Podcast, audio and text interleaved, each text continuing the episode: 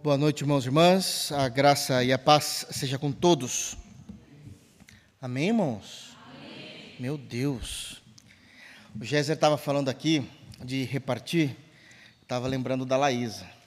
Com os outros ela até reparte, mas com uma dor no coração, principalmente se for chocolate. Comigo ela pode abusar um pouquinho, ela tira um pedaço que não cabe nem no dedo dela, tão pequenininho que é, como nós precisamos ensinar os nossos filhos mesmo. Meu Deus do céu, a natureza já é corrompida. Queridos irmãos, abram, por favor, suas Bíblias no livro de Esdras, capítulo 7. Esdras, capítulo 7. Nós iremos fazer a leitura do versículo de número 5 ao 10.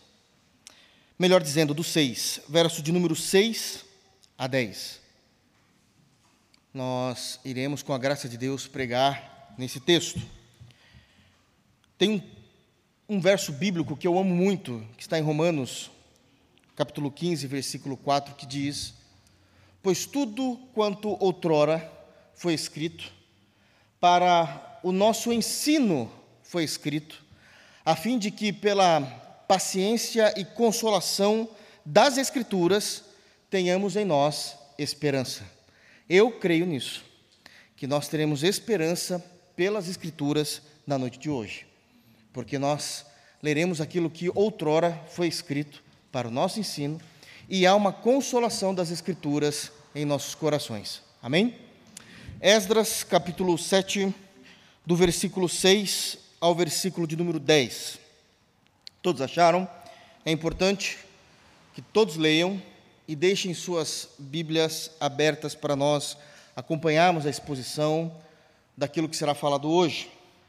Diz assim o texto bíblico, inspirado pelo Espírito.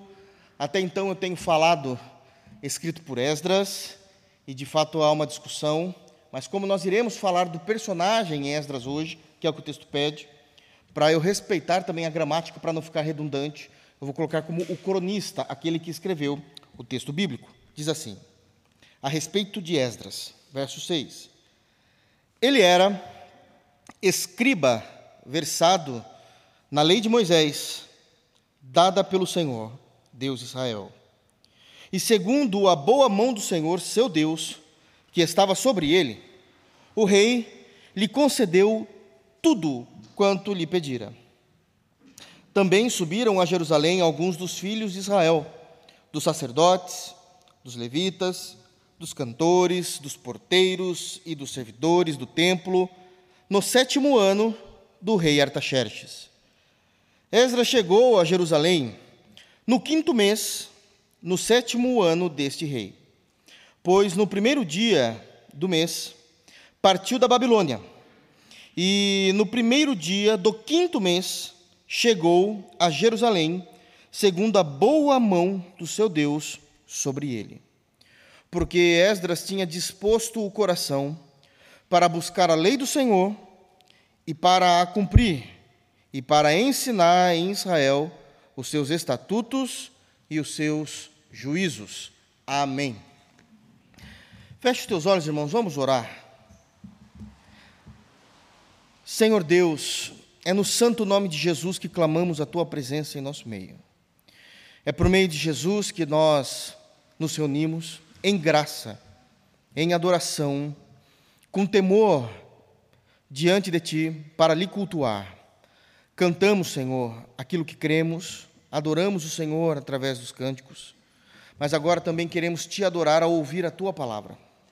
Fala aos nossos corações, nos conduza, que o teu Espírito Santo possa queimar em nossos corações um fogo vivo, de tal maneira que possamos ser cheios de esperança, porque tudo o que outrora foi escrito para o nosso ensino foi escrito, a fim de que, pela paciência e consolação das Escrituras, Senhor, tenhamos esperança. É assim que nós oramos. No santo nome de Jesus. Amém. Queridos irmãos, os, os irmãos bem sabem que temos então falado e pregado em Esdras há algum tempo. E eu falei também na semana passada alguns pontos importantes para que a gente possa entender aquilo que falaremos hoje. O capítulo 7, ele vai trazer um novo momento da narrativa histórica do livro.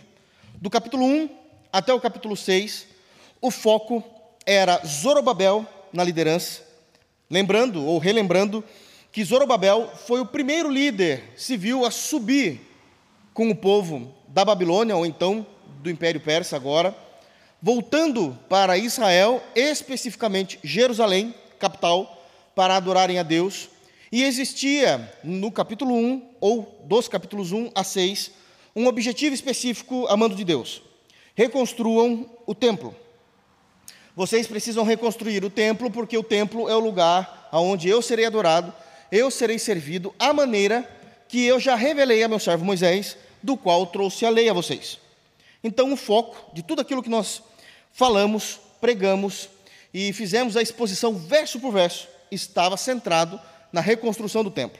Pois bem, capítulo 6 termina-se dizendo que o templo foi erigido, o sacerdócio voltou a trabalhar, e a partir do capítulo 7 vai ser narrado então uma outra situação, um outro evento, do qual é o segundo retorno. Lembrando que a maneira como foi escrito o livro, e isso é muito importante, a maneira como foi escrito o livro histórico de Esdras, assim também como o livro de Neemias, assim como o livro de Ruth, eles não tinham como base, eles não tinham como base as narrativas de uma tese. A questão era somente histórica para esclarecer o povo de Deus, se lembrando de como é que o Senhor agiu na história, no livramento e trazendo o seu povo de volta. Por que eu digo isso? Porque há momentos do capítulo 1 a 6 que é narrado falado, incluindo já o segundo retorno e o terceiro retorno. Artaxerxes foi citado nesses pontos, porque o foco era dizer que tudo deu certo. Eles não estavam debaixo das normas da ABNT. Se nós olharmos dessa forma os textos históricos, a partir de uma compreensão de dissertação, de tese, de monografia, nós vamos dar mal, até porque essas normas não se aplicam a judeus, só está no território nacional, e eles também não estavam preocupados com isso, visto que era um Oriente Médio, muito tempo antes de Cristo. Então, o foco deles era trazer uma narrativa o mais claro possível para que o crente mais simples, mais ignorante no sentido oficial da palavra, pudesse entender.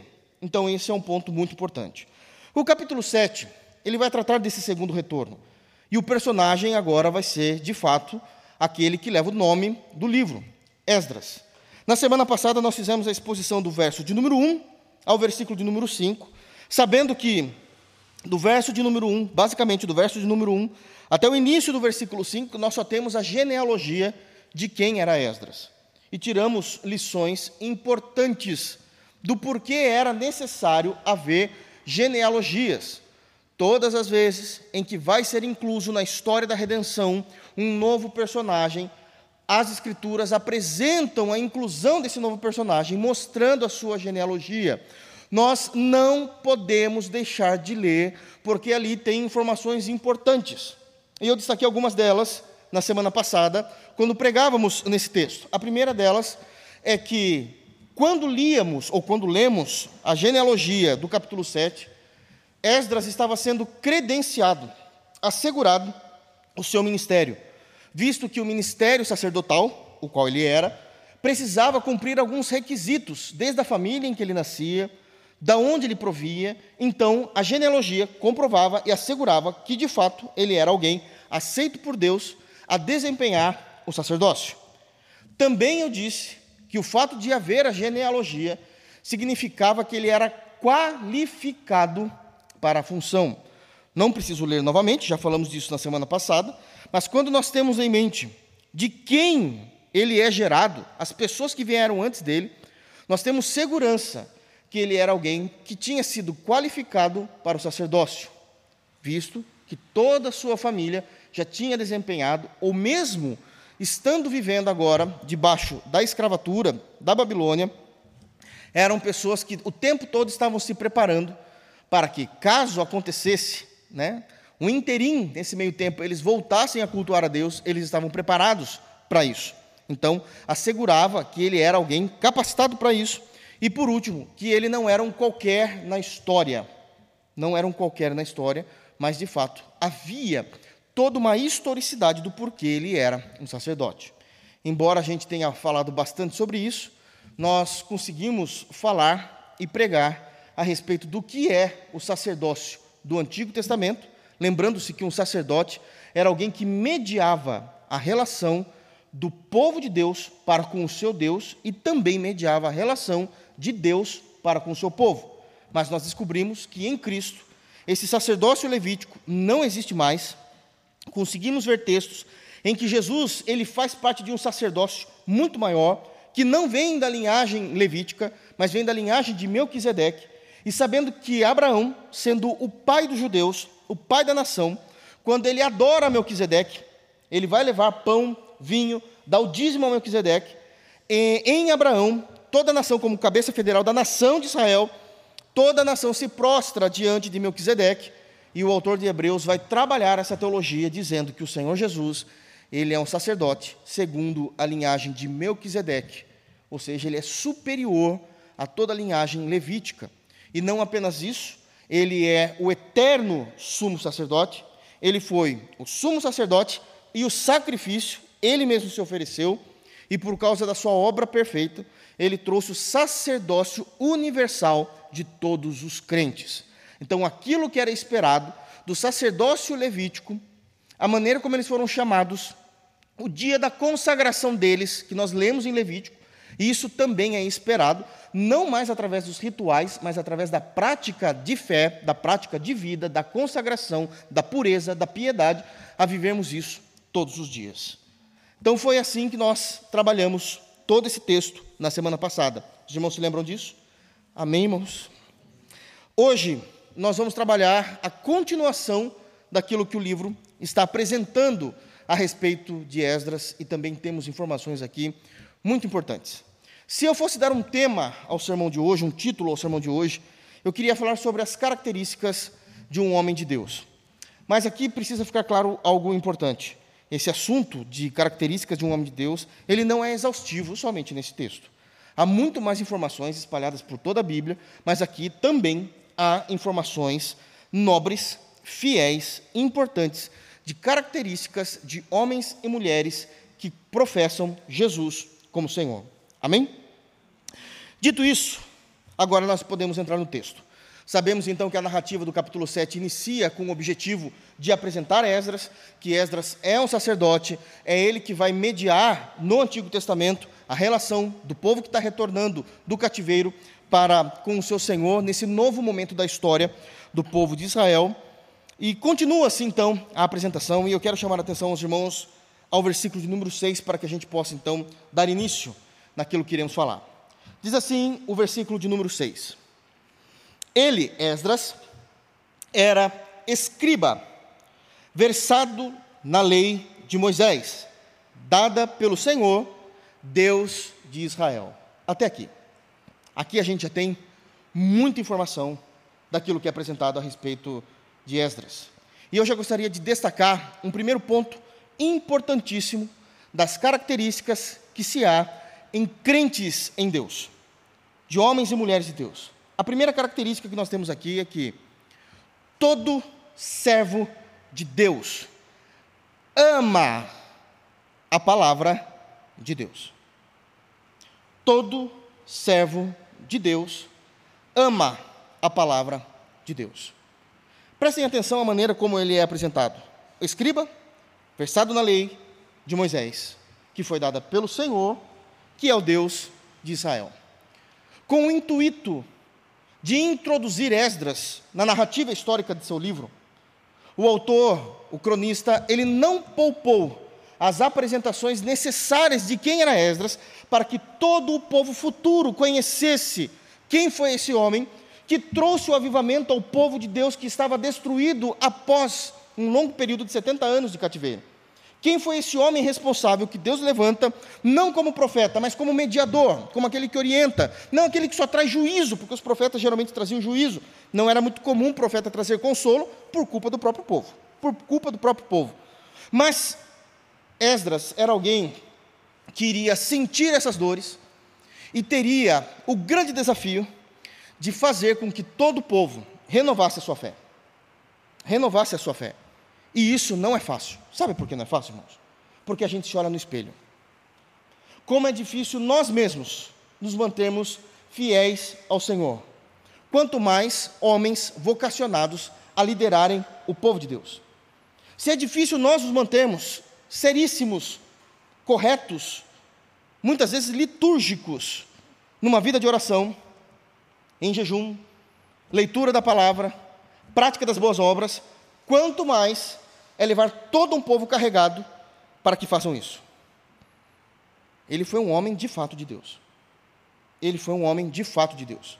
Então, com o intuito de apresentar Esdras às futuras gerações, o cronista ele não vai, de maneira alguma, poupar as evidências de quem esse homem era, as qualidades que ele tinha. E como é que ele vai fazer isso?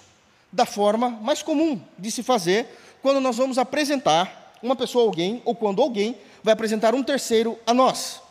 Ele vai falar do nome daquela pessoa e vai destacar nessa pessoa o que ele faz na sociedade, quem ele é na sociedade, ou vai destacar uma qualidade que é proeminente daquela pessoa. Uma qualidade que é proeminente naquela pessoa. Exemplo: muitas vezes, quando nós vamos apresentar alguém, ou quando alguém vem até nós para apresentar uma terceira pessoa, geralmente, como é que isso acontece? Se fala o nome, ou o nome e a função em que ela ocupa na sociedade, ou uma característica. Exemplo: olha só, esse daqui é o João, e ele é um médico excelente na sua área. Então, ele é o João e apresenta qual é a sua função na sociedade. Muitas das vezes, a função dele, ou a função dessas pessoas, ela acaba sendo encoberta por alguma qualidade, uma qualidade magnânima que esse ser possui. Exemplo: olha, esse aqui queria vos apresentar, o nome dele é José, e ele é um gênio da matemática. Já não importa o que ele faz, mas existe uma característica tão específica, proeminente nele, que não importa se ele é um professor, aonde ele dá aula, não nesse primeiro momento, mas é destacado uma característica que o torna singular e especial. E é exatamente dessa forma como o cronista está fazendo com Esdras. Ele é Esdras, ele é um escriba, versado na lei de Moisés. E a beleza que nós temos nesse texto é a maneira como ele vai estar apresentando Esdras, onde nós entendemos que versado ele é um mestre na lei de Moisés um conhecedor exímio das Escrituras Sagradas. E qual é a beleza disso? Sabe qual é a beleza? De quando pessoas são apresentadas e é destacada nessas pessoas as suas características singulares, é que geralmente nós somos muito bons naquilo que a gente ama. Nós nos destacamos naquilo que a gente ama. Deixa eu falar uma coisa aqui, eu não costumo confundir as coisas, mas eu não sou ignorante, eu sei ouvir o que é bom. Confúcio certamente disse que escolha algo em que você ame para trabalhar, e você não trabalhará nenhum dia sequer da sua vida. Se você ama o que você faz, aquilo não é trabalho, no sentido de não é um peso, não é doloroso. Esdras amava a palavra de Deus. Esdras amava a lei. A lei era o seu foco, porque somente se a lei de Moisés fosse o foco de Esdras, ele poderia ser alguém versado na lei. Caso contrário, é só um crente que crê na lei, que entende a lei, que lê poucas vezes a lei nas reuniões, naqueles momentos em que os judeus se reuniam, os cristãos que só leem Bíblia na igreja, nos cultos, mas quando a palavra de Deus é o nosso foco, nós nos debruçamos diante dela. É isso que nos faz pessoas versadas nas Escrituras, porque homens e mulheres de Deus amam a palavra de Deus. Amam a palavra de Deus. Isso é importante. Isso era algo tão notório que, mesmo ele sendo escriba, o que lhe é apresentado com maior ênfase no texto é que ele era versado na palavra de Deus. Deixa eu falar uma coisa aqui aos irmãos. Não tem absolutamente nada de errado em alguém ser conhecido pela sua destreza profissional. Não há absolutamente nada de errado em alguém ser conhecido por ser muito bom naquilo que ele desempenha no seu dia a dia, na sua função, na sua profissão, na sua empresa ou no seu negócio. Não tem absolutamente problema nenhum. Mas a Bíblia nos chama atenção para algo. Nos chama atenção de algo. Esdras, nessa altura do versículo 6, já tinha sido delatado como alguém muito bom naquilo que ele fazia. Tinha genealogia, tinha família, era de Levi. Sabiam. Ele já tinha sido honrado por aquilo que ele iria agora trabalhar. Mas a sua devoção a Deus foi maior do que o seu ministério. A nossa devoção pessoal a Deus deve ser muito maior do que o ministério que nós executamos diante de Deus ou as nossas profissões que trabalhamos no nosso dia a dia. Sabe por quê? Falando de ministério, Deus está preocupado muito mais em quem nós somos diante de Deus do que o que nós fazemos para Deus. Isso é muito importante. Isso é muito importante. Eu sou cristão desde criancinha. Então a gente conhece muita gente, conhece muita história. E eu já vi pessoas trabalhando tanto tempo para Deus que não tinha tempo para Deus. Era tão ocupado com as coisas de Deus que não tinha vida com Deus. E isso não pode acontecer. Esdras, ele era um escriba exímio. Alguém chamado, e se me permite a palavra, alguém com pedigree. Mas ainda assim, ele era alguém mestre nas escrituras. Porque Esdras amava a palavra de Deus. E por que é que ele amava a palavra de Deus? Essa é uma pergunta que não é retórica. Qual é o segredo para se amar tanto a palavra de Deus.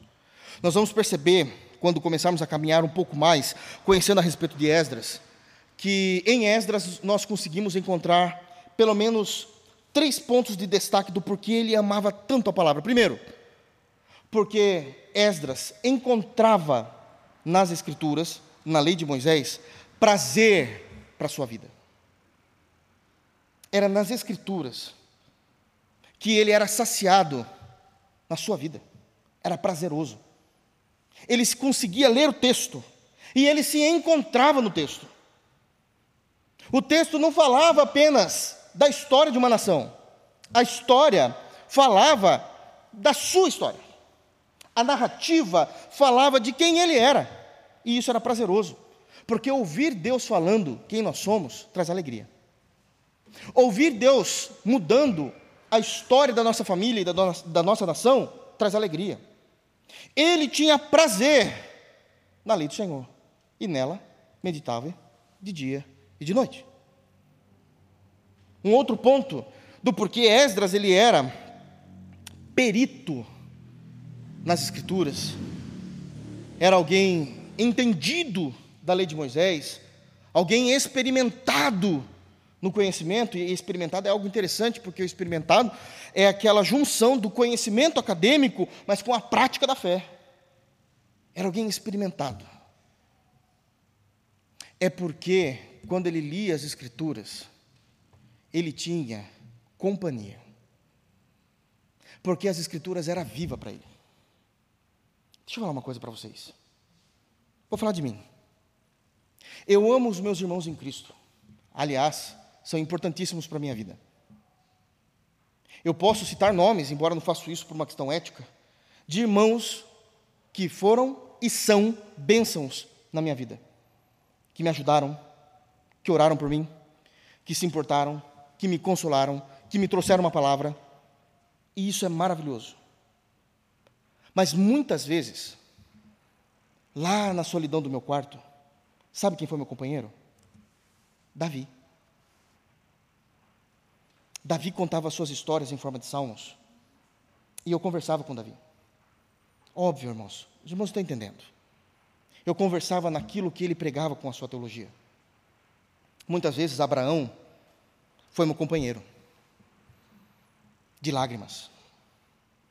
Muitas vezes Paulo parecia que sentava na minha cama.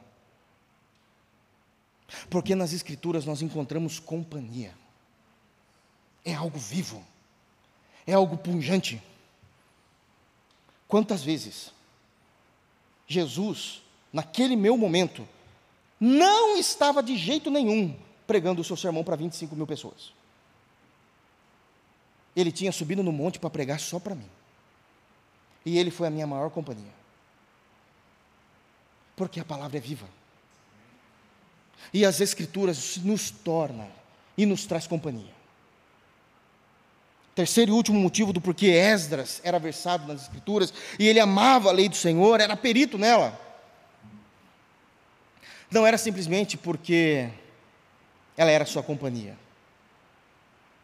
Não é só porque ele encontrava prazer, mas é porque nas Escrituras, Esdras tinha um relacionamento vivo com o seu Deus. Era um relacionamento vivo. Não era só. Não era somente sobre saber quem é Deus, mas é sobre viver uma relação pessoal com Deus. E deixa eu te falar uma coisa: no caso de Esdras, ele quebrou inclusive os protocolos. A gente vai falar disso daqui a pouquinho, da forma como isso é apresentado. Porque ele entendia que Deus era real. No meio de um cenário de escravidão, de 70 anos, de juízo de Deus, ele ainda amava a sua lei, ele ainda amava a Deus, e ele tinha um relacionamento pessoal com Deus, e por isso ele amava as Escrituras e se tornou um perito nela. Se as Escrituras forem o nosso auxílio, se as Escrituras forem a nossa companhia, se as Escrituras nos mostram um relacionamento real com Deus, nós teremos prazer com ela. Caso contrário, infelizmente, nós sabemos, não sejamos meninos no entendimento, que para muitos crentes, infelizmente, ler as Escrituras é um enfado. É um enfado.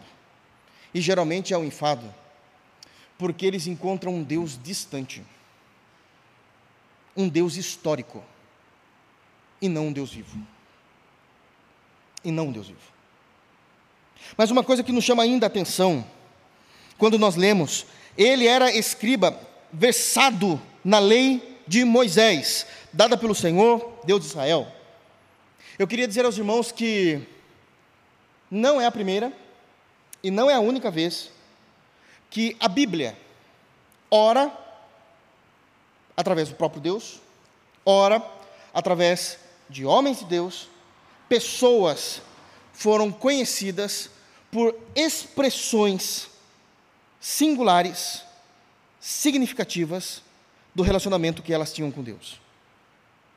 Essa maneira como ele já é introduzido na história. Quem é Esdras? Alguém versado na lei de Moisés, um perito, alguém entendido, alguém experimentado na lei de Moisés. Mas o que dizer de Abraão? Abraão foi chamado nas Escrituras de o amigo de Deus. O amigo de Deus. Sabe por quê? Porque ele creu em Deus. E ele creu de tal forma que toda a sua vida passou a ter sentido na convivência diária com esse Deus. Ele conversava com Deus, ele expunha as suas dúvidas. Abraão conseguia expor a sua incredulidade: Senhor, mas para onde? Só vai, para onde te mostrar. Abraão conversava com Deus sabendo que de fato ele era juiz e por isso ele dizia: Mas Senhor, e se tiver 50 justos em Sodoma? O Senhor vai destruir? Olha, Abraão, olha a conversa, gente, olha o diálogo. Olha, se tiver 50, eu não destruo. Senhor, 50 é muito, né? E se for 40? Olha, se tiver 40, eu não destruo. E se for 30? Tá bom, Abraão. Imagina os dois caminhando. Abraão estava andando com o Cristo ainda não encarnado, do lado dele, como amigo. Isso foi algo tão glorioso que Tiago, ao escrever a sua carta, lá no final da Bíblia, no capítulo 2, no versículo 23, ele vai dizer assim: Porque Abraão, vejam Abraão, que porque creu no Senhor, foi chamado amigo de Deus. São expressões usadas a respeito de homens e mulheres de Deus que têm uma vida real com o seu Deus. uma vida real. Esdras era um desses, Abraão e Davi. E Davi.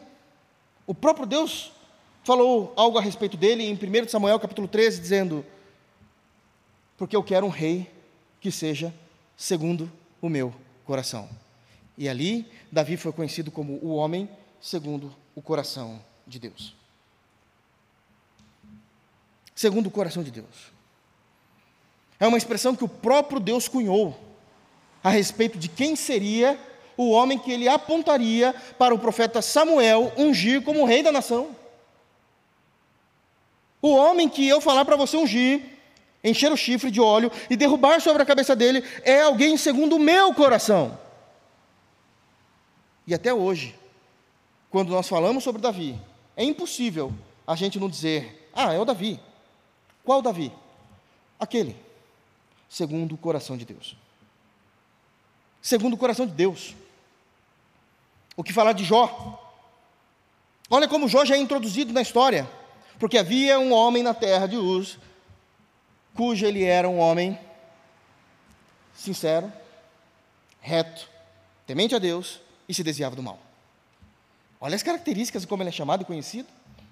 Um homem sincero, a ideia de sem cera, um vaso que não está quebrado, rachado, e que aqueles homens maus do comércio pegavam um pouco de argila, passava na, na rachadura do vaso e vendia como novo, como uma peça inteiriça, e já não era mais. Mas quando alguém dizia, não, esse vaso é sem cera, sincero, ele de fato não tem nada escondido, não tem uma funilaria ali escondida, não tem uma massa nesse carro. A lataria é perfeita. É sincero, ele é reto, ele ama a justiça de Deus ele é temente a Deus. Tudo o que ele faz gira em torno de sua fé ao Senhor, todas as suas escolhas, todos os seus caminhos, todos os seus passos. Ele tinha tanto temor a Deus que antes da lei ele oferecia sacrifício pelos seus filhos, antes da lei ser estabelecida. Aliás, quando a lei foi estabelecida, nem podia fazer isso. O sacrifício era individual. Não havendo lei, não tinha restrições, ele mesmo oferecia sacrifício pelos seus filhos, porque caso algum deles tivesse pecado, que o Senhor pudesse perdoar os seus filhos. Isso é certamente a Deus. E termina dizendo que ele se desviava do mal. Sabe o que é desviar do mal? Que muitas vezes aquilo que eu vou fazer não é errado. Não é errado. Aquilo que eu vou fazer não é crime, mas é imoral.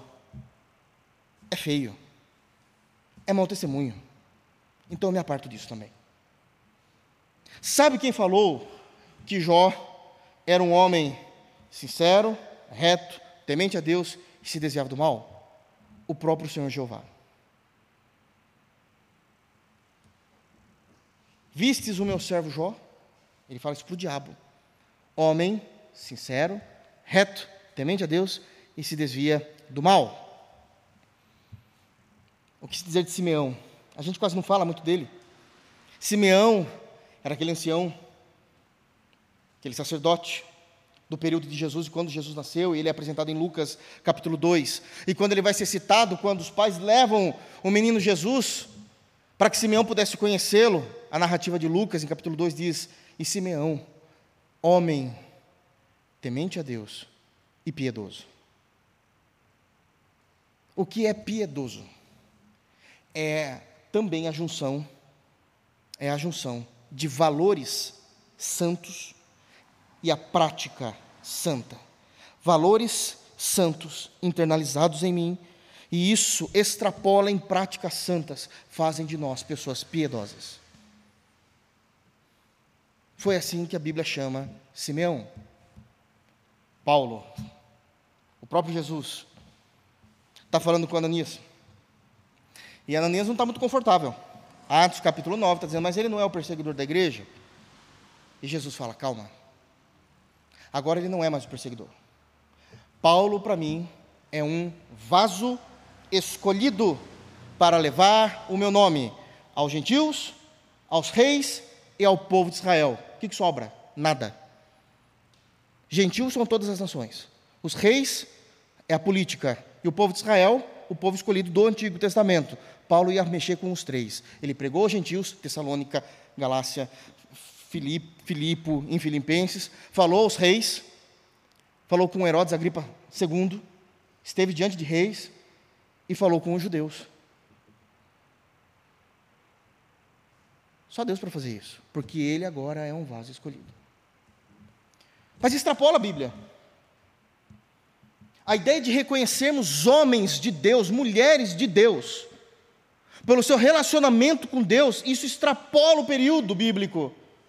Vamos falar do período do século XVIII. Charles Randall Spurgeon, é impossível não falar, o príncipe dos pregadores. Um homem cheio do Espírito Santo, conhecedor também das Escrituras, que conseguia discorrer em cada salmo, em cada texto, em cada hebraísmo, em todos os textos do grego, e ele falava isso de uma forma agora tão pomposa, tão poderosa, mas tão simples, mas que atingia o âmago e nos destruía. Quantas pessoas se renderam a Cristo através do instrumento de Spurgeon, a sua voz, a sua pregação? O que dizer de John Wesley? O tição retirado do meio do fogo. Porque quando ele tinha entre seis anos, seis, sete anos, houve um incêndio na sua casa que destruiu toda a casa de Wesley. E ele foi tirado às pressas pelo seu irmão, pela sua mãe. Ele ouve o Evangelho e ele se converte de tal forma que ele agora vive toda a sua vida da intensidade do Cristo que o salvou e como ele era agora feliz porque os seus pecados tinham sido perdoados.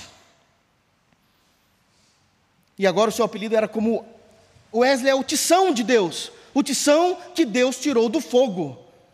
Deus o salvou para fazer dele um pregador. O que falar de Calvino? O profeta do Espírito Santo, numa Europa morta, ele traz o avivamento com a pregação e todos passam a se converter a Jesus por obra poderosa do Espírito. Mas e nós? Como é que Deus nos chama? Lá do seu trono. Qual é a expressão que o Senhor Deus Pai usa para o Deus Filho quando estão conversando com o Deus Espírito Santo a nosso respeito? Qual é a expressão que os de dentro, mas também os de fora, falam de nós referente à nossa fé? Referente à nossa fé.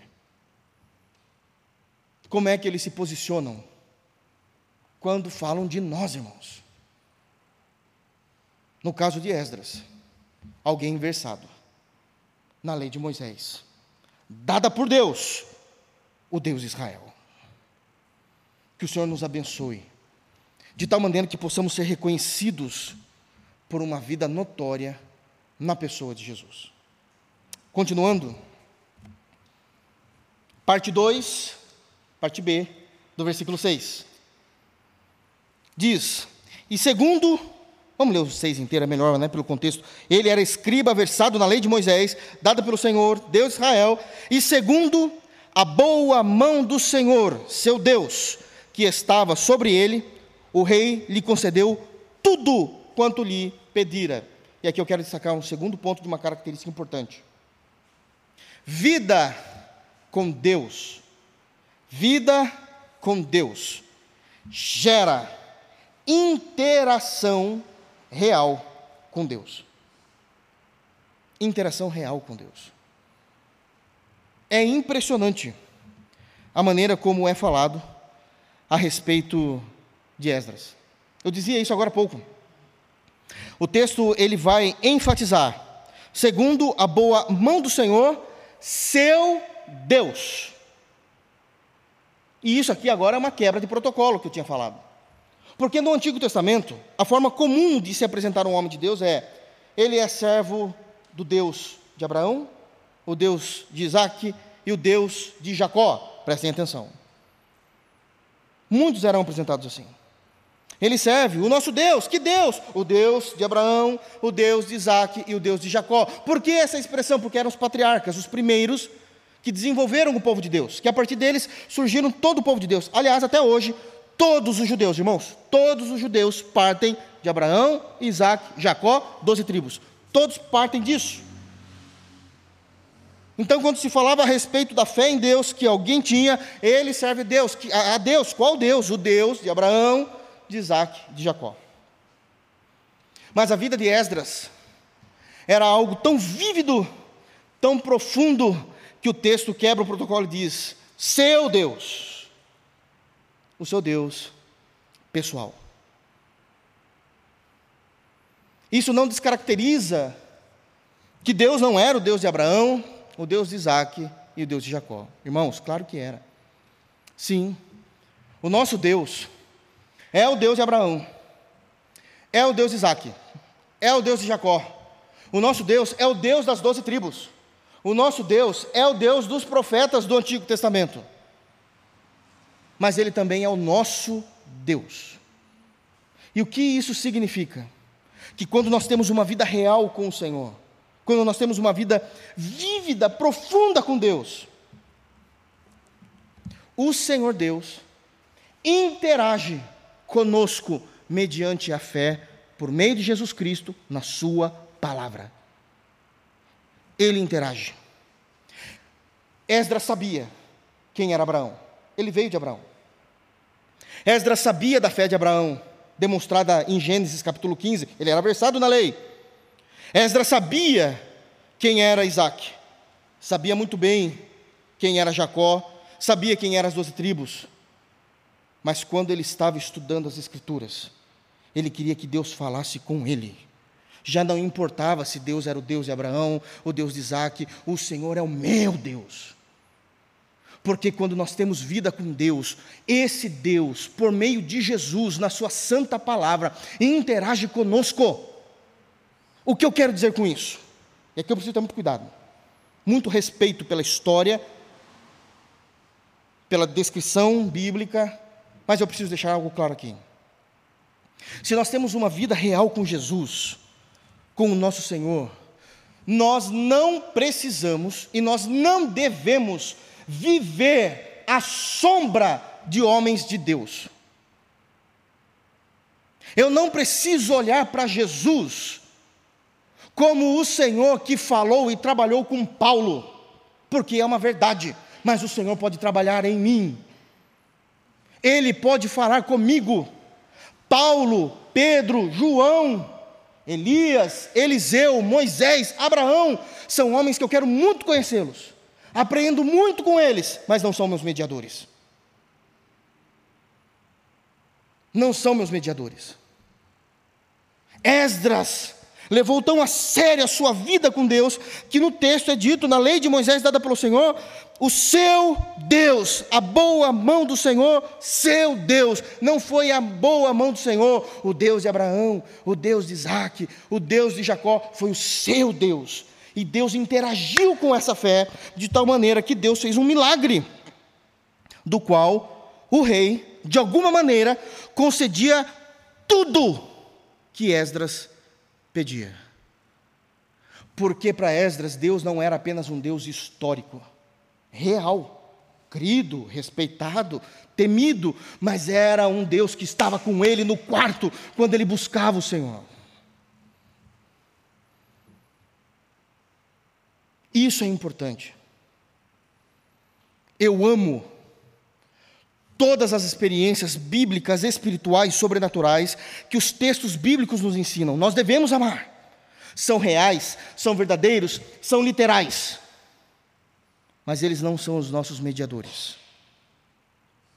Não são. Nós conseguimos, a nossa realidade, Novo Testamento, então a gente consegue olhar para Paulo, o grande apóstolo, conseguimos nos maravilhar com tudo aquilo que Deus fez através de Paulo, na ousadia do Espírito Santo que habitava em Paulo. Estamos aqui por causa do ministério de Paulo. Mas quem trabalha no nosso coração, fala conosco, é o Deus que está sentado no trono. porque Ele é o nosso Deus. Nós nos curvamos diante daquilo que Paulo falou, mas a gente se curva porque o que Paulo falou não era a palavra de Paulo, era a palavra de Deus. Era a palavra de Deus. Segundo a boa mão do Senhor, seu Deus, que estava sobre ele, o rei lhe concedeu tudo quanto lhe pedira. Vamos caminhar. Verso 7. Também subiram a Jerusalém alguns dos filhos de Israel, dos sacerdotes, dos levitas, dos cantores, dos porteiros e dos servidores do templo, no sétimo ano do rei Artaxerxes. Até aqui.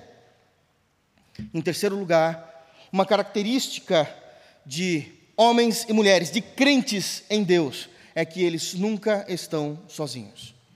Deixa eu falar uma coisa. Sabe o que é estranho nessa narrativa, nesse momento, no verso 7? É que a narrativa está falando de Esdras. Há um corte e começa a falar de quem acompanhava Esdras. Termina o versículo 6, o 7, volta-se a falar de Esdras. Por que há esse ato? Por que há esse corte? Óbvio que está falando, num primeiro momento, simples de entendimento, está descrevendo a qualidade das funções que estavam retornando com Esdras na segunda caravana. Eu sei disso. Mas por que isso é colocado no meio da apresentação de quem é Esdras? Porque no reino de Deus, por mais que nós sejamos vocacionados, como Esdras era, de uma família que assegurava isso, de uma maneira que o credenciava, no reino de Deus, Ninguém trabalha sozinho. No reino de Deus, ninguém trabalha sozinho. Não importa qual família que ele veio.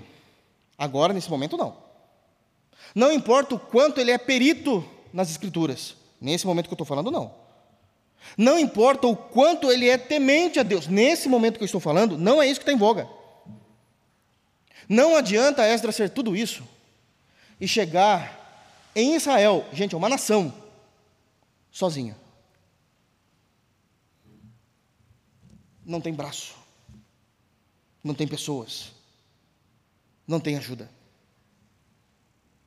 Porque no reino de Deus, tudo passa por pessoas. No reino de Deus, tudo passa pela comunhão. No reino de Deus, tudo passa pela realidade do corpo local.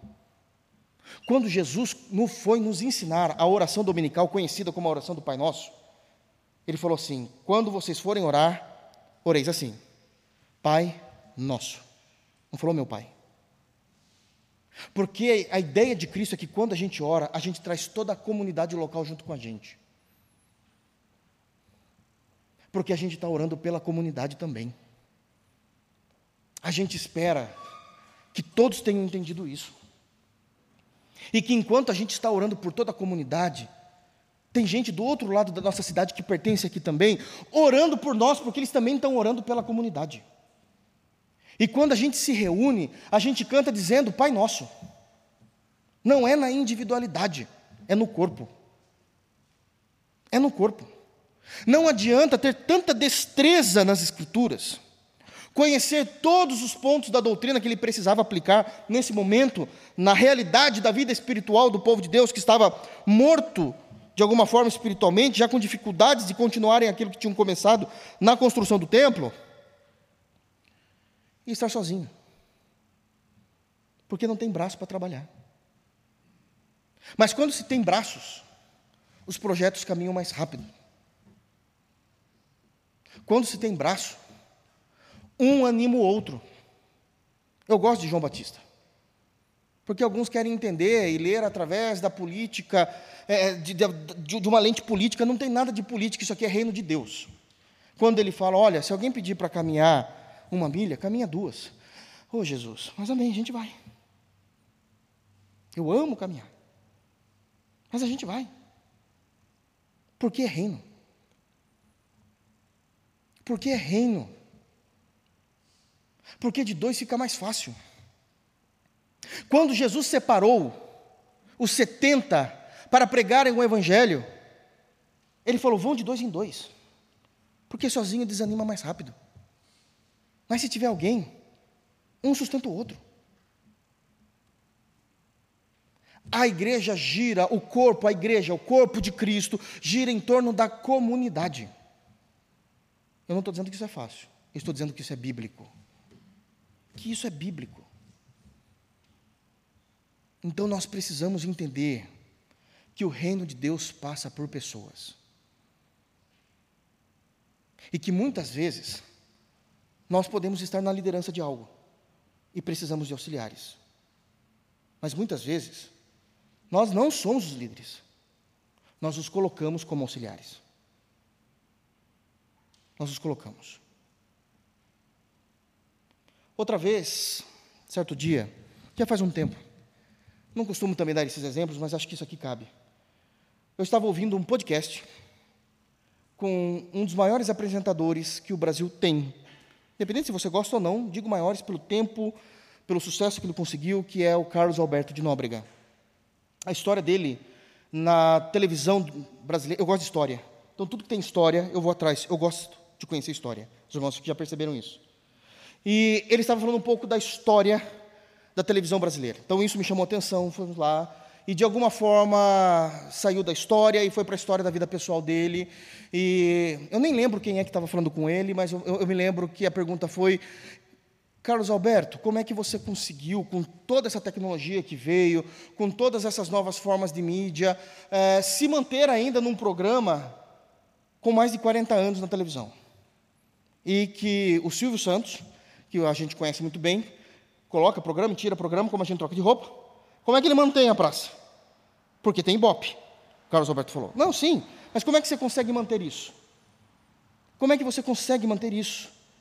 é muito tempo no mesmo programa, é, é, no mesmo formato, e as pessoas ainda assistem. E é, a resposta dele para mim foi surpreendente. Ele me ensinou. Ele me ensinou. Geralmente as pessoas vão ficando mais sábias conforme vai se passando a idade. E a resposta dele foi assim: é porque eu sou muito bom no que eu faço. Aí a pessoa falou: mas é óbvio, você é humorista. Ele falou: esse é o erro. Eu nunca contei uma piada. Eu sei me colocar no meu lugar. Eu nunca contei. Quem conta piada são as pessoas que vão chegando no banco. Faz ali a sua apresentação, conta a sua piada e vai embora. Mas então, como é que isso se mantém? Ele falou assim, porque eu sou um, é um termo utilizado no meio da comédia. Ele falou assim, no meio da comédia tem um termo utilizado de escada. Eu sou a escada do humorista. Eu já sei o tempo dele. Eu sei o time que eu tenho que falar. Eu sei muitas vezes o que ele vai falar e alguns eu não sei. Mas as, a minha experiência, e como eu sou bom no que eu faço, eu sei que eu não sou o humorista. Eu sou o cara que está sempre bem arrumado. Porque quando o humorista entra todo feio, deslocado, que é o humor, chama mais atenção para ele, não precisa chamar atenção para mim. Eu sou a pessoa que estou vestido corretamente diante daquilo que a sociedade aceita. Pode ver que o Carlos Alberto sempre está na linha mesmo. Mas eu sou escada. Quando ele fala alguma coisa, aí eu entro com aquilo que eu preciso falar e eu dou o degrau para ele subir e arrematar a piada e todo mundo rir. E eu faço isso por 40 anos porque eu sou muito bom em ser escada. Em outras palavras, Carlos Alberto é muito bom em ser um auxiliador. Isso é magnífico. Isso é magnífico. E eu me lembro dele ter citado um outro humorista que era assim. Ele falou na história da televisão, nós temos um outro grupo muito famoso, os Trapalhões. Ele falou: Sabe quem era o escada? Quem? O Dedé. O Dedé quase não falava piada. Mas ele sabia falar exatamente no time certo para que o Didi, o Mussum ou o Zacarias falasse algo e arrematasse a piada. Dedé, ele era o melhor. Ele falou até melhor do que eu. Um melhor escada do que eu. Porque muitas vezes nós seremos o auxílio, a escada, para que outro irmão possa desenvolver aquilo que o Senhor quer da sua igreja. 8 9 diz: Esdras chegou a Jerusalém no quinto mês, no sétimo ano deste rei. Esdras chegou a Jerusalém no quinto mês, no sétimo ano do reinado de Artaxerxes. Pois no primeiro dia do primeiro mês partiu da Babilônia e no primeiro dia do quinto mês chegou a Jerusalém. De novo a expressão, segundo a boa mão do seu Deus sobre ele. A ênfase de que tudo que esse homem fazia, Deus era com ele, porque a vida de Esdras com Deus era real. O tempo todo nós estamos vendo essa ênfase de a mão do bom Deus era com ele, né? ou a boa mão de Deus era com ele. O tempo todo essa ênfase mostrando que era uma vida real. Mas não é disso que eu quero falar, mas era digno de nota porque está no texto. Mas aqui eu quero trazer uma informação importante também, uma outra característica. Verdadeiros crentes em Deus amam a jornada de uma vida com Deus. Verdadeiros crentes em Deus amam a jornada de uma vida com Deus. Segundo texto, Esdras, juntamente com todos aqueles que subiram com ele nessa segunda caravana, demoraram cerca de quatro meses para chegarem em Jerusalém, em Israel. Saíram no primeiro dia do primeiro mês e chegaram no primeiro dia do quinto mês, são quatro meses de caminhada. Não pensem numa caminhada nos dias atuais. Pensem numa caminhada no meio de um deserto, de sol escaldante, de perigos de morte, podendo faltar provisão, porque são quatro meses de deserto, irmãos. Podendo faltar a provisão. E isso é uma jornada. Na verdade, jornada pode ser entendido de muitas formas, mas quando nós olhamos para a Bíblia, para a teologia, quando é expresso a ideia de uma jornada, significa que alguém está se é, locomovendo para cumprir algo para Deus. Isso é uma jornada. E é isso que ele estava fazendo. Retornando para Jerusalém, para ser o sacerdote daquele povo e instruir aquele povo. Porque todo verdadeiro homem, toda verdadeira irmã crente em Deus, ama a jornada de uma vida em Deus. Agora não pensem que isso é fácil. Não pensem. Quando ele saiu de lá, ele já saiu liderando. Porque a segunda caravana tinha como liderança o próprio Esdras. A primeira era Zorobabel e a terceira seria Neemias. E ir na liderança não é fácil. É muitas pessoas. A viagem, a jornada, o trajeto é muito longo. E isso traz algumas implicações que eu queria falar rapidamente para os irmãos. Queria falar rapidamente. A primeira implicação de uma jornada é que ela tira o crente da zona de conforto. E isso dói. E se não dói, é ruim. Por isso que se chama zona de conforto. Eu estou muito bem estabelecido, muito bem servido, muito bem administrando tudo aquilo que está ao meu redor, dentro daquilo que é o meu cotidiano, e de repente o Senhor muda a nossa história para uma nova jornada, e isso tira a gente da zona de conforto, nos leva para, por caminhos que nós não conhecemos, como é o deserto. O deserto nem sempre é conhecido, porque o deserto muda diariamente, vocês sabiam disso? As dunas, por causa dos ventos, mudam diariamente. Então não há um caminho, ainda mais nesse momento aqui da história, né, irmãos? Então não há um caminho seguro. Se alguém pudesse fazer uma ligação de celular do meio do deserto, falando para a equipe que vem atrás, dizendo: olha, pega tal caminho, quando essa pessoa chegasse lá, não tem mais esse caminho. O vento mudou as dunas. É um caminho agreste, é um caminho de sequidão, é um caminho desconhecido. Mas uma jornada é isso. Porque eu preciso que vocês entendam, porque eu pastoreio essa igreja local. Nós, como crentes, nós andamos por fé e não por vista. Isso tem que ser real no nosso cristianismo. Nós andamos por fé, nós não andamos por vista. Não é uma fé cega, mas é uma fé segura no grande Salvador, Jesus, o Cristo bendito de Deus. Nós andamos por fé. Nós andamos por fé. E isso tira-nos da zona de conforto, mas tem uma outra implicação. Uma jornada faz a gente andar com pessoas desconhecidas. Não é porque é de Israel que eu conheço todo mundo. Não é porque vocês são ou moram em Sorocaba que vocês conhecem todos os habitantes de Sorocaba. E deixa eu falar uma coisa: andar com pessoas desconhecidas é muito difícil. É muito difícil, não é só porque elas são desconhecidas, é que andar com pessoas desconhecidas é andar com pessoas que pensam em questões que não são doutrinárias, totalmente diferentes da gente. Tem gostos diferentes, predileções diferentes, maneiras, hábitos diferentes. E lá vai Esdras. Estava tão quietinho, vindo de uma linhagem maravilhosa, aprendendo tudo aquilo que era já esperado, porque eu sou um levita. E agora, nesse momento da jornada, eu não sou levita, eu sou o líder civil do povo. Como é que a gente faz para conviver com essas pessoas? Bom, a gente precisa todo mundo entender, porque todo mundo é crente nesse caso, aqui que a gente precisa estar todos debaixo da autoridade da palavra. Esse é o primeiro princípio. Mas andar com pessoas desconhecidas não é fácil. Mas não é só desconhecidas. Não estou criticando, só estou dizendo que merece um cuidado especial. Nesse povo, havia crianças. Crianças não andam muito. Ah, eu sei disso.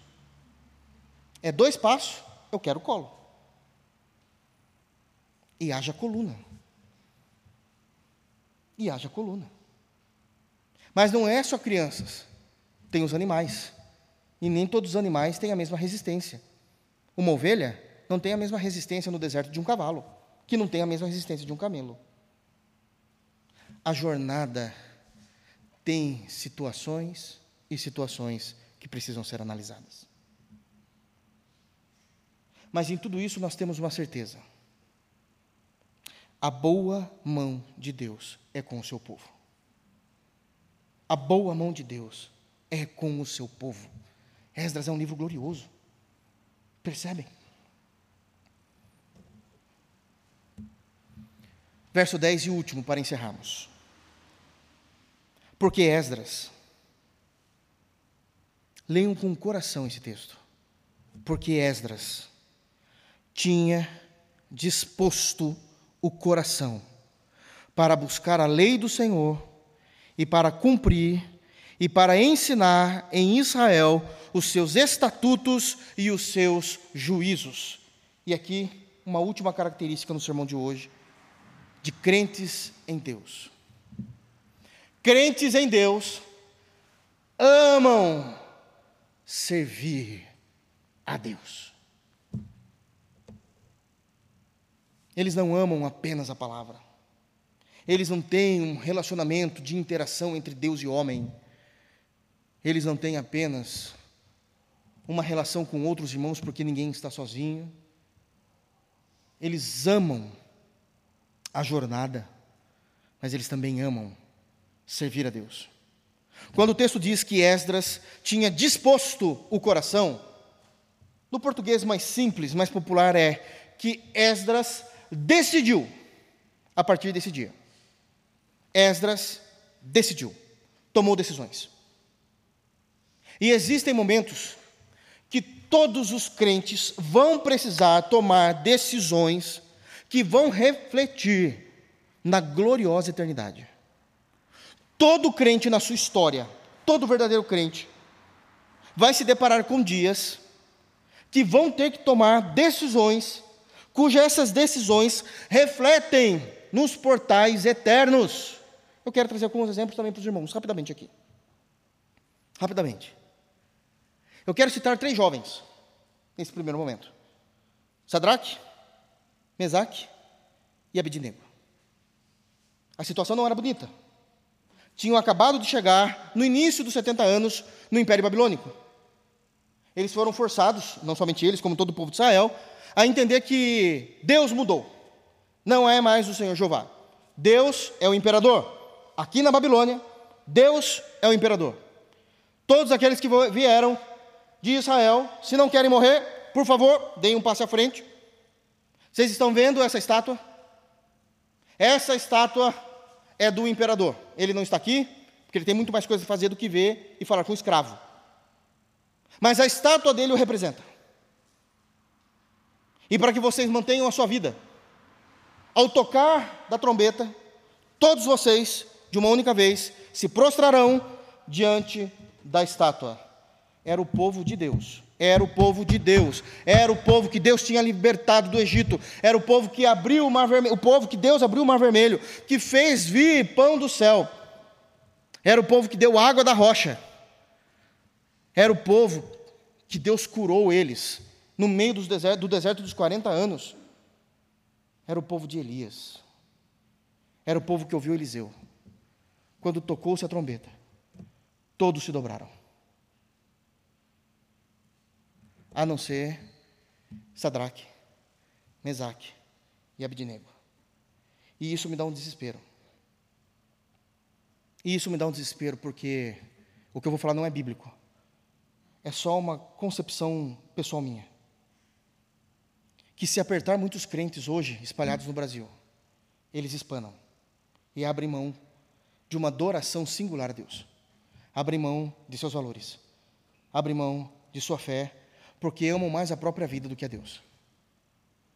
Porque a história nos mostra isso. Todo o povo se dobrou, se dobrou a não ser Sadraque, Mesaque e Abednego. Os guardas não conseguindo acreditar nisso. Ninguém faz isso. Falou: olha, nós vamos dar uma segunda chance. A gente vai tocar a buzina ou a trombeta uma segunda vez. E foi tocado, eles permaneceram de pé. Porque eles tomaram uma decisão: só me prostrarei diante de meu Deus. Olha, então vocês têm uma pena. Bom, que pena é? A morte. Não tem problema. Não, tem sim. Porque agora vocês nos deixaram bravos. E por causa da nossa ira, a gente vai aquecer sete vezes mais a fornalha, do qual vocês serão inclusos dentro dela para morrerem. Não importa. Os nossos joelhos é só o Senhor, a nossa devoção é só o Senhor, a nossa vida é só o Senhor, porque quem é crente ama servir a Deus. E eles pagaram com a vida. Sim, eles pagaram. Foi Deus que não deixou eles morrerem. Mas eles foram lançados na fornalha. Mas o guarda viu uma quarta pessoa.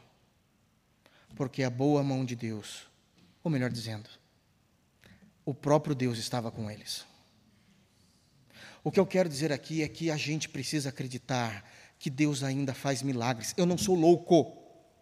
Eu não sou débil para dizer que Deus vai entrar na fornalha com a gente triunfantemente todas as vezes. Não estou dizendo isso. Mas eu estou dizendo que Deus é um Deus de milagres e que Ele pode realizar milagres, Ele pode prover milagres por caminhos que nós não conseguimos entender. Ele salvou esses três jovens porque eles decidiram tomar uma decisão que ecoa nos portões da eternidade. Mas se o Senhor, no nosso caso, não entrar na fornalha, ele estará nos esperando do outro lado. E isso é uma certeza. Isso é uma certeza. Decisões. Dispôs o coração, o coração estava disposto a isso. Sadraque, Mesaque e. O que dizer de Daniel? Na mesma situação. Daniel é impressionante. Capítulo 1 do seu livro, falando de Daniel, é dito. E Daniel decidiu não, olha como ele diz, se contaminar, não tinha nada de contaminação, mas ele entendeu isso. Não se contaminar com as iguarias do rei. Ele é judeu. Daniel é judeu. Judeu gosta de carne. Judeu gosta de gordura. Ele falou: a partir de agora, só legumes. Porque eu não vou me contaminar com as iguarias do rei. Agora deixa só uma notinha de rodapé. A gente acha bonito e imagina que foi só esse momento, né? O texto diz, no livro de Daniel, que quando Daniel foi para a Babilônia, ele era jovem. Jovem. Pensem comigo. Quanto tempo durou o exílio? 70 anos. Os historiadores dizem que Daniel morreu aos 80 anos. Eu não consigo acreditar que Daniel foi para a Babilônia com 10 anos, pela decisão que ele tomou. É uma decisão polida de um jovem que já tem um certo conhecimento a respeito de Deus. Nós não temos base, nem histórica, e muito menos bíblica, para acreditar que Daniel voltou do exílio. Ele morreu durante o exílio. Foram 70 anos. Durante toda a vida de Daniel, Daniel não se contaminou com a comida dos reis. Agora ficou mais séria a brincadeira, né? Não foi um momento, não foi um jejum de um dia, de uma semana. Enquanto eu estiver aqui, eu não irei me contaminar com a comida dos reis. Uma das coisas que a gente aprende no Antigo Testamento é que profeta não vai em festa de reis, porque os reis eram profanos. O nosso lugar não é no meio da profanação. Nós somos um povo adquirido. Nós somos um povo santo. Isso é importantíssimo. Isso é importantíssimo. Assim foi com Esdras. Tem três ações maravilhosas que ele dispôs no coração. A primeira delas, tinha disposto no coração buscar a lei do Senhor. A ideia de buscar é estudar minuciosamente, lê-la, comê-la, devorá-la, porque eu amo a lei do Senhor. Eu estou disposto com o meu coração passar tempo com a lei do Senhor. Segunda decisão, para cumprir, e isso é maravilhoso. Não basta ter a mente cheia de teologia e as mãos vazias de obra. Não basta. Não basta as nossas paredes, embora eu incentivo todos os irmãos, mas não basta as nossas paredes estarem cheias de diplomas acadêmicos, teológicos, e não há uma história nossa no reino de Deus. Não há. Deixa eu falar uma dificuldade pastoral. Falo isso com muito com muito zelo e com muito cuidado. Às vezes eu tenho medo do que o ministério pastoral vem se tornando no meio tradicional, no meio reformado muitas das vezes. Porque os alunos que vão para seminário, eles não são preparados necessariamente para servir a igreja. Eles são preparados para terminarem o seu seminário e irem para a pós. Aí eles terminam a pós, eles têm que fazer o mestrado. Eles fazem um mestrado, pastor bom tem que ir para fazer um doutorado. Terminou o doutorado, escreve livros. Escreve livros. Nós não fomos chamados para isso. Nós fomos chamados para pastorear ovelhas.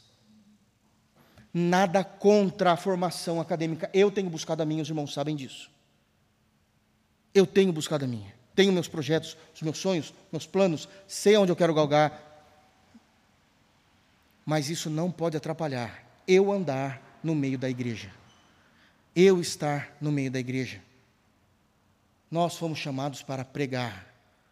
Nós fomos chamados para morrer por Cristo. Não se esqueçam. O maior pregador que o mundo já teve, Jesus, não escreveu um livro sequer. O Evangelho era Ele mesmo. E nós somos imitadores do Senhor. O Evangelho parte de nós, por meio da Sua palavra. Isso é muito importante. Isso é muito importante. Ele se dispôs a cumprir a palavra. E por último, e para ensinar em Israel os seus estatutos e os seus juízos.